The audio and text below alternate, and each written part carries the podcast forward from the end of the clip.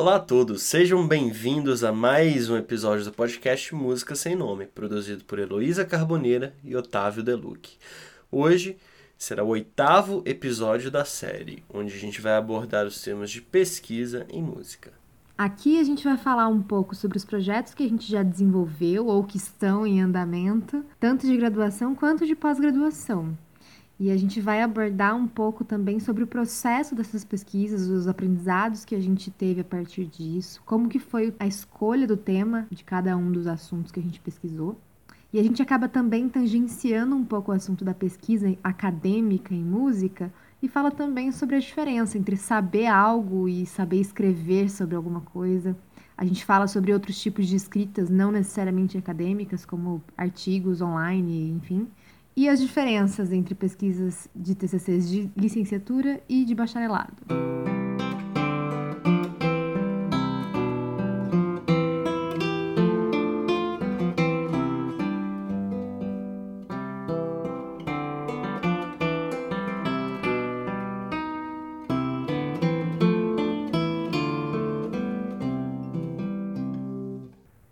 Oitavo episódio, hoje a gente vai falar sobre pesquisa em música. E Otávio, quais são os projetos de pesquisa que você já desenvolveu na sua vida?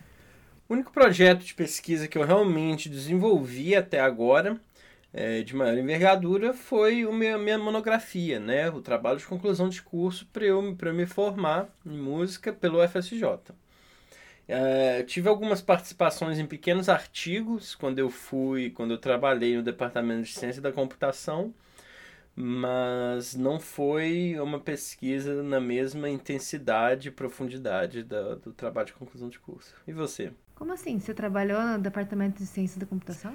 Sim, nos últimos. um pouco mais do, do último semestre que eu estava em São João Del Rei, eu fui bolsista no departamento de ciência da computação, é, onde eu trabalhei no projeto Alice. Que a maioria dos, dos membros do grupo eram do departamento de ciência da computação e era o único proveniente do departamento de música. Bom, você perguntou e eu. Eu trabalhei durante a graduação, eu fiz uma iniciação científica de título O Aprendiz de Violão, a metodologia de ensino por meio da internet. Eu fiz o TCC da graduação, né, a monografia, com o título A Semiótica na Performance Violonística, e aí eu analisei uma obra, a Escherval, os Opus 29 do Nikita Koshkin. E eu acho que a gente não pode esquecer da pesquisa em performance, né? Então, um TCC em formato recital, eu, eu considero pesquisa em música, né? E atualmente eu estou terminando um, uma pós-graduação lato senso em violão também e estou fazendo um, artigo. E aí o assunto está mais voltado para música barroca francesa. Então eu estou fazendo uma análise mais voltada para retórica. E você, Otávio, você tem algum projeto em andamento, alguma pesquisa em andamento? É, no momento, eu não estou fazendo nenhuma. Não tenho como atividade principal nenhuma pesquisa. É, recentemente, como pós-graduando aqui em Redford, eu desenvolvi um projeto de pesquisa de mestrado que seria uma análise e comparação de diferentes arranjos da mesma obra do Piazzolla, é, mas eu não, não levei essa pesquisa para frente. E recentemente eu tenho feito algumas pesquisas não formais, não pelo que a gente conhece como pesquisa na academia, na, no ensino superior de música no Brasil, mas são pesquisas voltadas ao repertório brasileiro para o violão, sejam eles solo ou não. Né? É, tanto o repertório brasileiro original quanto o repertório brasileiro adaptado. Adaptado você quer dizer como transcrição? Isso, arranjos ou transcrições, principalmente de obras pouco conhecidas ou bastante regionais. Incrível. Vamos falar então um pouco, aprofundar sobre o que foi cada pesquisa. Fala para mim um pouco desses, dessas últimas pesquisas que você falou. Qual é o tema desse, dessas transcrições que você vem fazendo? Então, é, essa pesquisa ela veio mais de uma de um desejo pessoal, na verdade, porque o repertório de violão, por mais que a gente sempre reclame que ele é curto, né, que ele não tem uma envergadura muito forte, ele ainda é muito pouco explorado, mesmo o que a gente já tem escrito, né, para o instrumento. Então, isso, principalmente nesse tempo de distanciamento social, a gente está pesquisando, eu pessoalmente, também em contato com alguns colegas, é, repertório tanto de compositores vivos que estão produzindo atualmente, como por exemplo Vicente Pascoal e João Luiz, quanto compositores já falecidos, mas que infelizmente não têm as suas obras para violão tão exploradas como deveriam, como por exemplo Guerra Peixe ou Carlos Alberto Pinto. Então, a ideia é apresentar e gravar performances dessas obras, né? E também não só trabalhar essa parte musical e artística, levar para o palco, fazer com que essas peças sejam ouvidas, mas também realizar trabalhos é, de registro, né? E comentários né, sobre essas obras para apresentar para o público, né? Porque muitas dessas obras são as primeiras audições, as primeiras escutas. Então é nisso que eu tenho feito mais agora. E recentemente também, como o, o último projeto que eu comentei, da pós-graduação, ele veio dessa vontade, né, da comparação das obras de um arranjo do Piazzolla, ele veio dessa vontade de trabalhar o repertório sul-americano, né, e principalmente como que cada compositor, ou cada arranjador nesse caso, né, ele desenvolve as suas ideias musicais, né, na mesma obra. E você, como é que foi chegar, como é que foi seu desenvolvimento de pesquisa até chegar nesse seu último trabalho sobre retórica barroca em música francesa? Uh, na verdade, assim, eu não fiz um link entre um trabalho e outro, né? Mas eu comecei a me acostumar com aquelas coisas básicas, né? Regra de ABNT, né?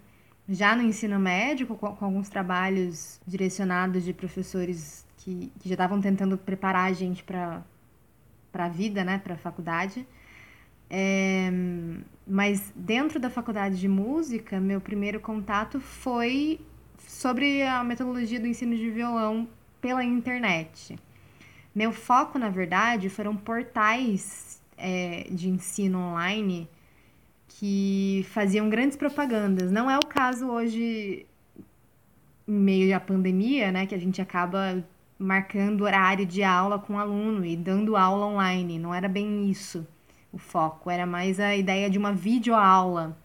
Né? Então eu analisei alguns, alguns, algumas videoaulas de YouTube e alguns canais que, por exemplo, Conservatório Online, algum, alguma, alguns portais assim. E aí eu fiz uma análise de cada um deles, se tinha algum tipo de falácia dentro do ensino, se não tinha, se é, avaliando a partir disso, sabe?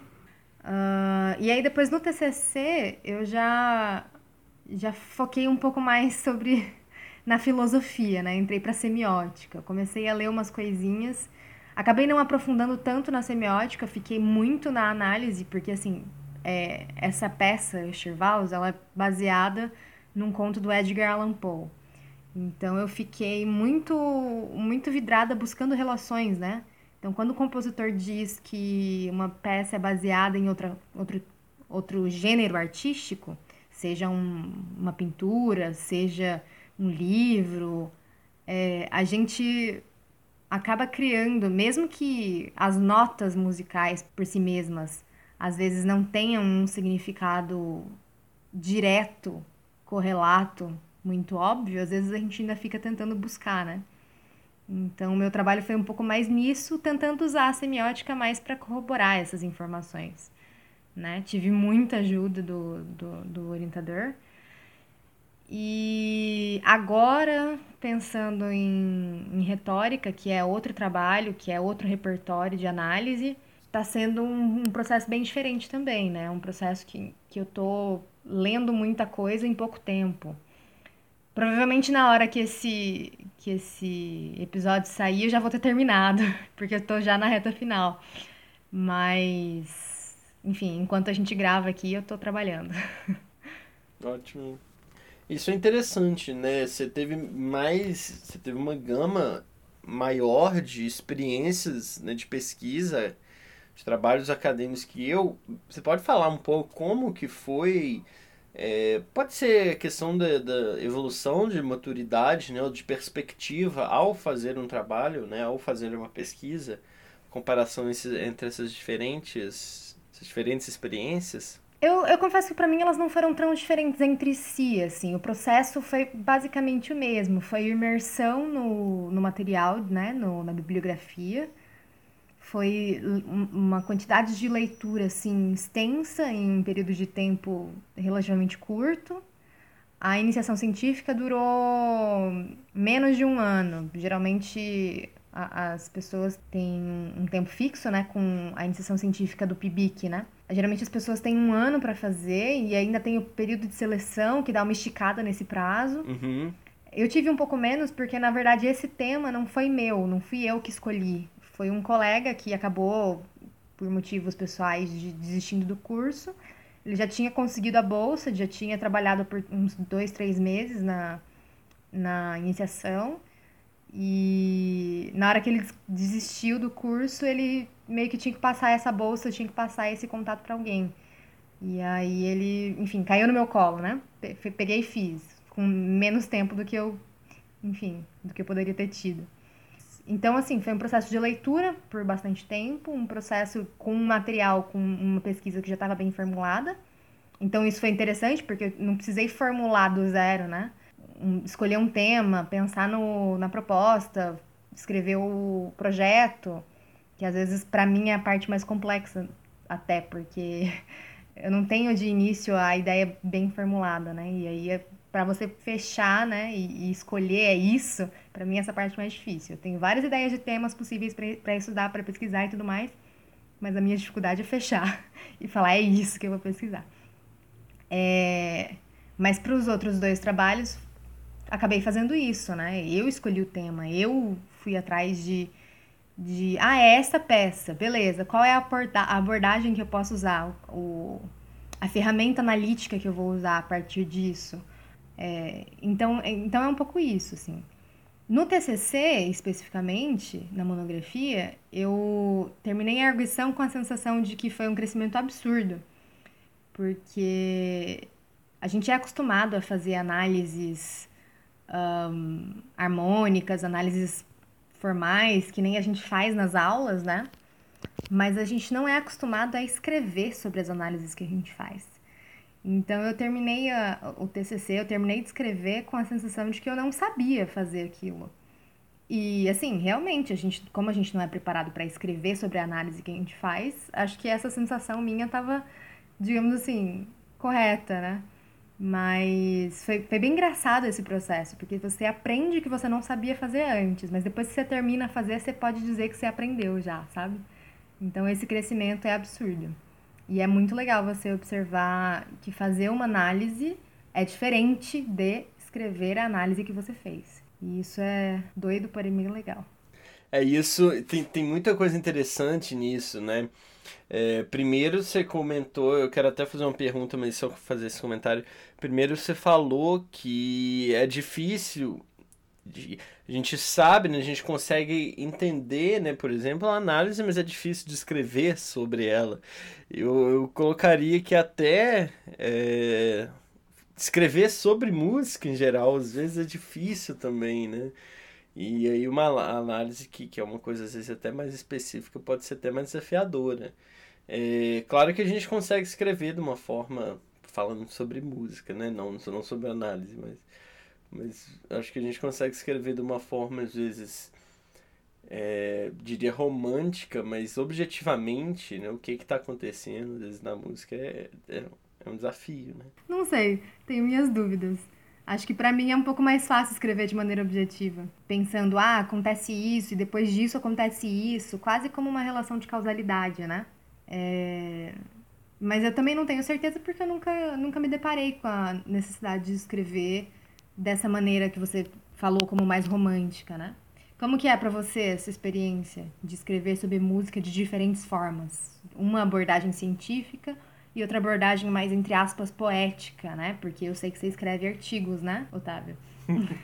Tô intrigando o ouro aqui, né? É, eu, eu, pra mim, é sempre um desafio, assim, porque é, esse processo de escrita é sempre um processo de decisão, né? E decisão é um processo processo de decisão é uma atitude política. Como assim? Porque se eu escrevo de uma coisa, não estou escrevendo de outra, né? E às vezes isso, no, no, no desenrolar da atividade, né, quando eu estou escrevendo, ou tanto numa, numa, num viés mais acadêmico, ou num viés mais, é, não diria informal, mas não acadêmico, né, é, eu sempre fico com essa, com essa dúvida em mente, né, sobre o que eu devo falar. Porque nem tudo é importante, porque se tudo é importante, nada é importante. Mas o que nesse momento eu preciso, né? O que, que eu quero nesse momento falar? Aí é, é uma dúvida que, que eu tenho muito forte, sempre toda vez que eu vou escrever. Então, para mim, é, uma, é uma, é um processo difícil, assim, laboroso. Otávio, e para o ouvinte, e para mim também, né? Que quer saber, que quer ler um pouco as coisas que você escreve. Seu TCC, por exemplo, sua monografia, onde que eu encontro? Então, é, porque tem, tem diferentes coisas, né? Minha monografia, na verdade, você tem que escrever um e-mail para mim. Eu, inclusive, nessa semana que a gente está gravando, entrei em contato com a minha, com a minha faculdade, com a FSJ, né, onde eu fiz uma graduação, perguntando justamente sobre o repositório do FSJ. E sim, ele existe, mas até onde eu sei, eles estão ainda trabalhando no banco de dados, onde as monografias, e agora tem mestrado lá, né? e dissertações de mestrados vão estar disponíveis, mas ainda não estão, até onde eu sei. E a minha não está lá, né, por conta disso. Então, minha monografia eu deixo ela em algumas plataformas.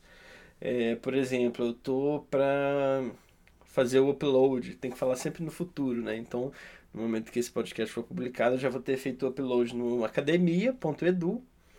É, ou então me escreve por e-mail né? E alguns outros textos eu também escrevo sobre, não, não academicamente falando, é, que você até comentou, é, sobre música, cultura e arte no campo das vertentes, que é no site do Prados Online. Eu tenho uma coluna e é só você ir na minha, na minha sessão lá.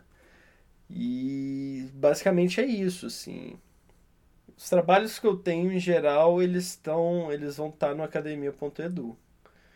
Você tem. É possível acessar os seus trabalhos, às vezes, pela, pelo repositório da Unesp ou por algum lugar? Eu acho que o repositório da Unesp, no meu caso, tá parecido com o seu caso, assim.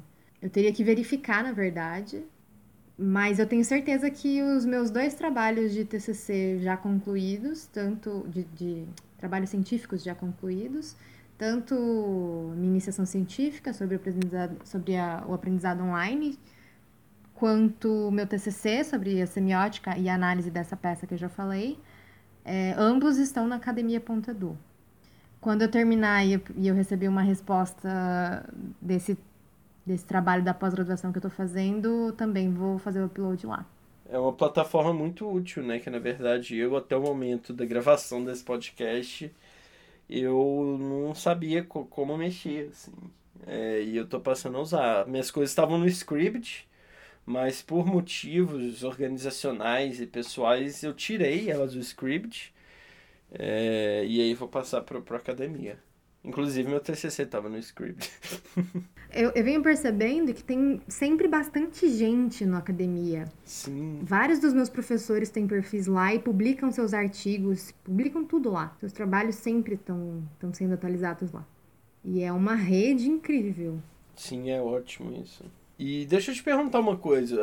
Você é, comentou, né, do que, por exemplo, a sua iniciação, o tema foi decidido porque ela tinha sido começada, né? Mas, por exemplo, seu TCC e outros trabalhos, não. Você escolheu o tema. Como foi essa escolha de tema para você? Foi uma escolha que era que eram temas relacionados ao que você já estava trabalhando estudando, ou era relacionado a alguma coisa que você tinha vontade de estudar? Como é que foi? Nos dois casos, tanto no TCC quanto nesse artigo da pós que eu venho trabalhando agora, os dois eu me baseei em uma pergunta simples: o que, que eu toco agora? E a partir disso, eu comecei a elaborar um tema mais mais focado, né? Um tema, um tipo de análise que faz sentido para a época, que faz sentido para aquele trabalho específico, enfim. É, então, especificamente no caso do TCC, que eu fiz em 2018 o trabalho, era uma peça. Eu, eu até estava em dúvida se eu faria sobre as canções catalãs do Leubé ou sobre, sobre a Usher Vals, que foi o, a minha escolha, né? Mas a, a Usher ela me deixou muito, muito curiosa por causa de um trabalho textural que o compositor fez na peça. É bem interessante, então tinham sessões mais leves, com uma linha melódica e baixo praticamente, duas vozes, e outras sessões com rasgueados, com paralelismos, era uma, uma coisa de louco, assim, super legal, super divertido de tocar. E super surpreendente, tanto para quem lê quanto para quem escuta. E tendo gostado da peça e tendo entrado em contato né, com, a, com a informação de que uma peça musical pode ser baseada, pode ser composta fazendo referência a uma obra literária, né? Isso para mim foi incrível também. Aí eu fui atrás de ler, né, o livro do Edgar Allan Poe, o conto, né, que ao qual ele faz referência. Quando eu descobri que essas duas coisas podem, podiam ser conectadas e e digamos assim, a gente podia encontrar referências, mesmo que. É uma coisa que eu estou descobrindo até na retórica, né? Às vezes a gente encontra coisas que às vezes o compositor não pensou daquela forma. Então aí você. É... Enfim, a ideia da performance é um pouco isso também, né? Você faz aquilo que você entendeu, né? Daquilo. Depois de analisar tudo, depois de tocar, depois de manter o, um contato com a peça e tudo mais. É, então foi um pouco, um pouco isso, assim, um pouco esse processo. E no caso da pós também, foi a ideia de que eu já tocava peça, achava muito bonita a peça, e aí eu precisava de um de um, uma ferramenta de análise que fizesse sentido. Como a peça do período barroco, eu me apoiei na retórica. Foi mais ou menos isso. E você, como você escolheu seus temas? É, o meu não foi muito diferente, assim, nas disciplinas. É, tem uma pergunta antes. Processo pré-pesquisa, né? Durante a graduação, é, você teve disciplinas voltadas para isso, para preparar para a pesquisa ou não? Tive. Acho que é obrigatório também, né? A disciplina de metodologia científica. E claro, às vezes para quem está pesquisando pela primeira vez, às vezes pode acontecer algum tipo de desvio, algum tipo de, de falha metodológica, mas é para isso que serve o orientador, né? Que é uma pessoa que tem mais experiência, que vai te ajudar e, e de certa forma, guiar esse caminho e verificar se a metodologia está correta, se o caminho está interessante, se o processo de escrita está tá funcionando, se o texto está claro. Desde a ortografia, que é uma coisa super básica, até realmente a construção do projeto em si. Sim, eu perguntei porque eu tava com essa curiosidade sobre a diferença de, de licenciatura para bacharelado. Quando eu fiz a metodologia oficina de projeto, o que ocorreu foi que o que é recomendado, logicamente, para gente é que a gente trabalhe nessas disciplinas o que a gente tem vontade de trabalhar ou na iniciação ou na monografia. No meu caso, eu não fiz iniciação, eu fiz monografia. E aí, durante um ano, eu trabalhei um tema. E aí, chegando no final da disciplina, eu me dei conta que o tema não seria possível de ser trabalhado. Assim, por, por motivos de que eu não, não tinha um conhecimento mínimo no assunto. É, segundo, que eu ia ter que procurar recursos em outro departamento, que naquela ocasião para mim estava é, sendo inviável né, devido ao organograma e ao, aos projetos que eu estava me envolvendo no departamento de música.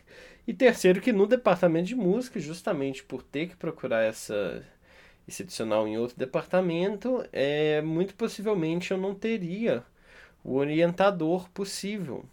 Né, dentro do, do meu do métier que eu já estava. Ah, claro, a especialidade do orientador é importantíssima, né? Isso, justamente.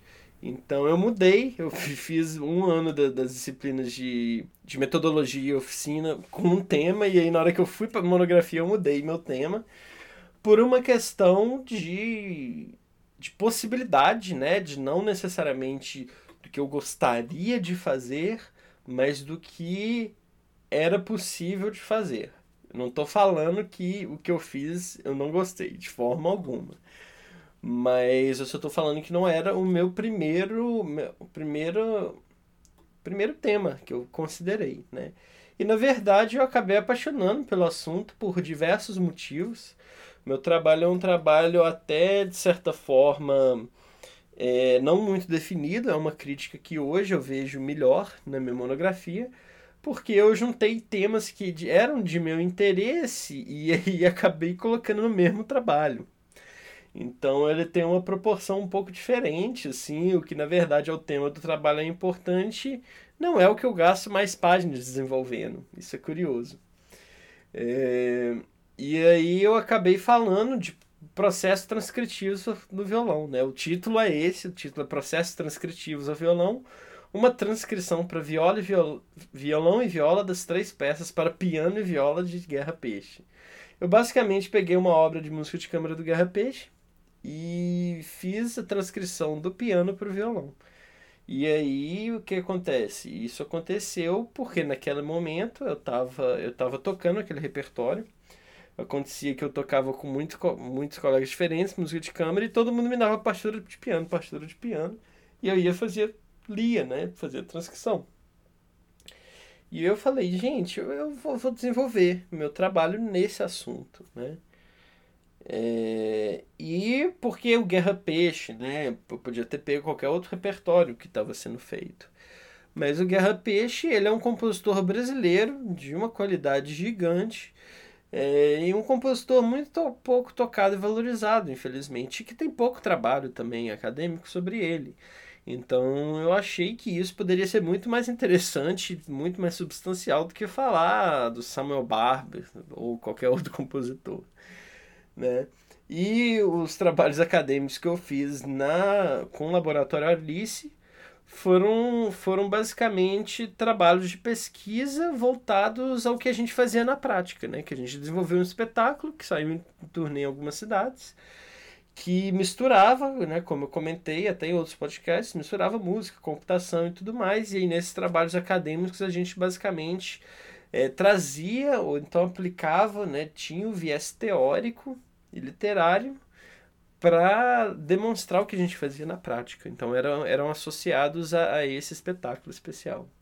E qual era o, a primeira parte, o, o seu primeiro projeto, antes que você tenha tivesse mudado isso para a transcrição das peças do Guerra Peixe? Pois é, eu tinha tanto pouco conhecimento na área que eu, eu não sabia nem como falar direito, porque eu também não tinha alguém que pudesse me orientar naquele assunto mas eu queria partir de algumas ideias e concepções da linguística que às vezes até esbarravam na semiótica para analisar uma peça musical, mas não era uma peça musical que necessariamente tinha conexão com alguma outra arte.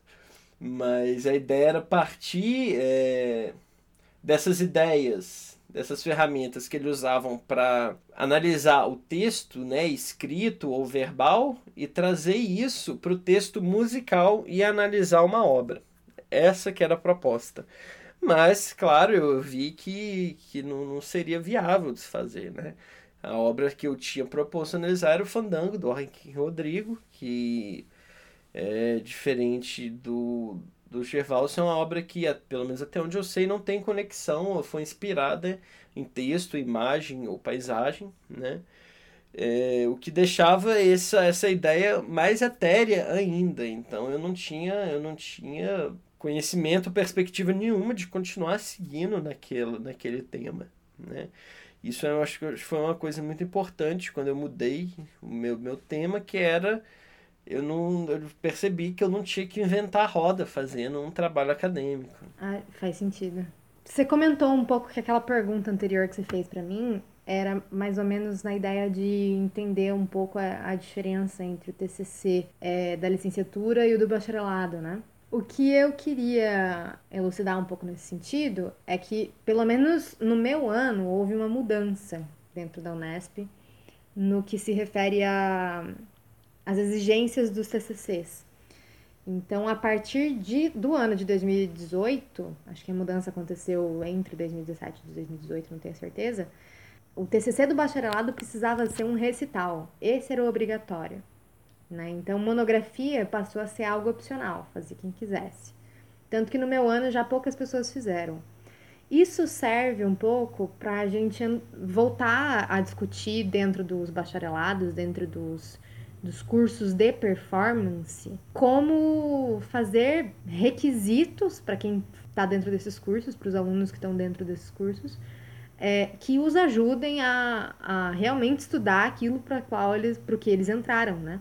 A pesquisa em performance, ela precisa também ser considerada pesquisa e não a pesquisa simplesmente a única pesquisa a ser considerada válida ser a pesquisa teórica. Né?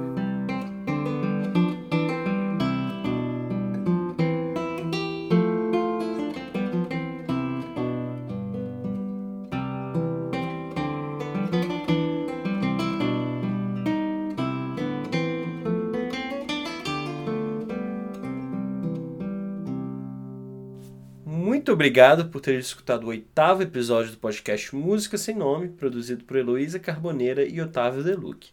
Lembrando que essa é a primeira metade do tema sobre pesquisa em música. Segunda metade será lançada na semana que vem. Aguarde e fiquem ligados. Caso vocês tenham quaisquer dúvidas, sugestões, críticas ou elogios, envie-nos um e-mail para música sem nome podcast gmail.com. Muito obrigado e até a próxima.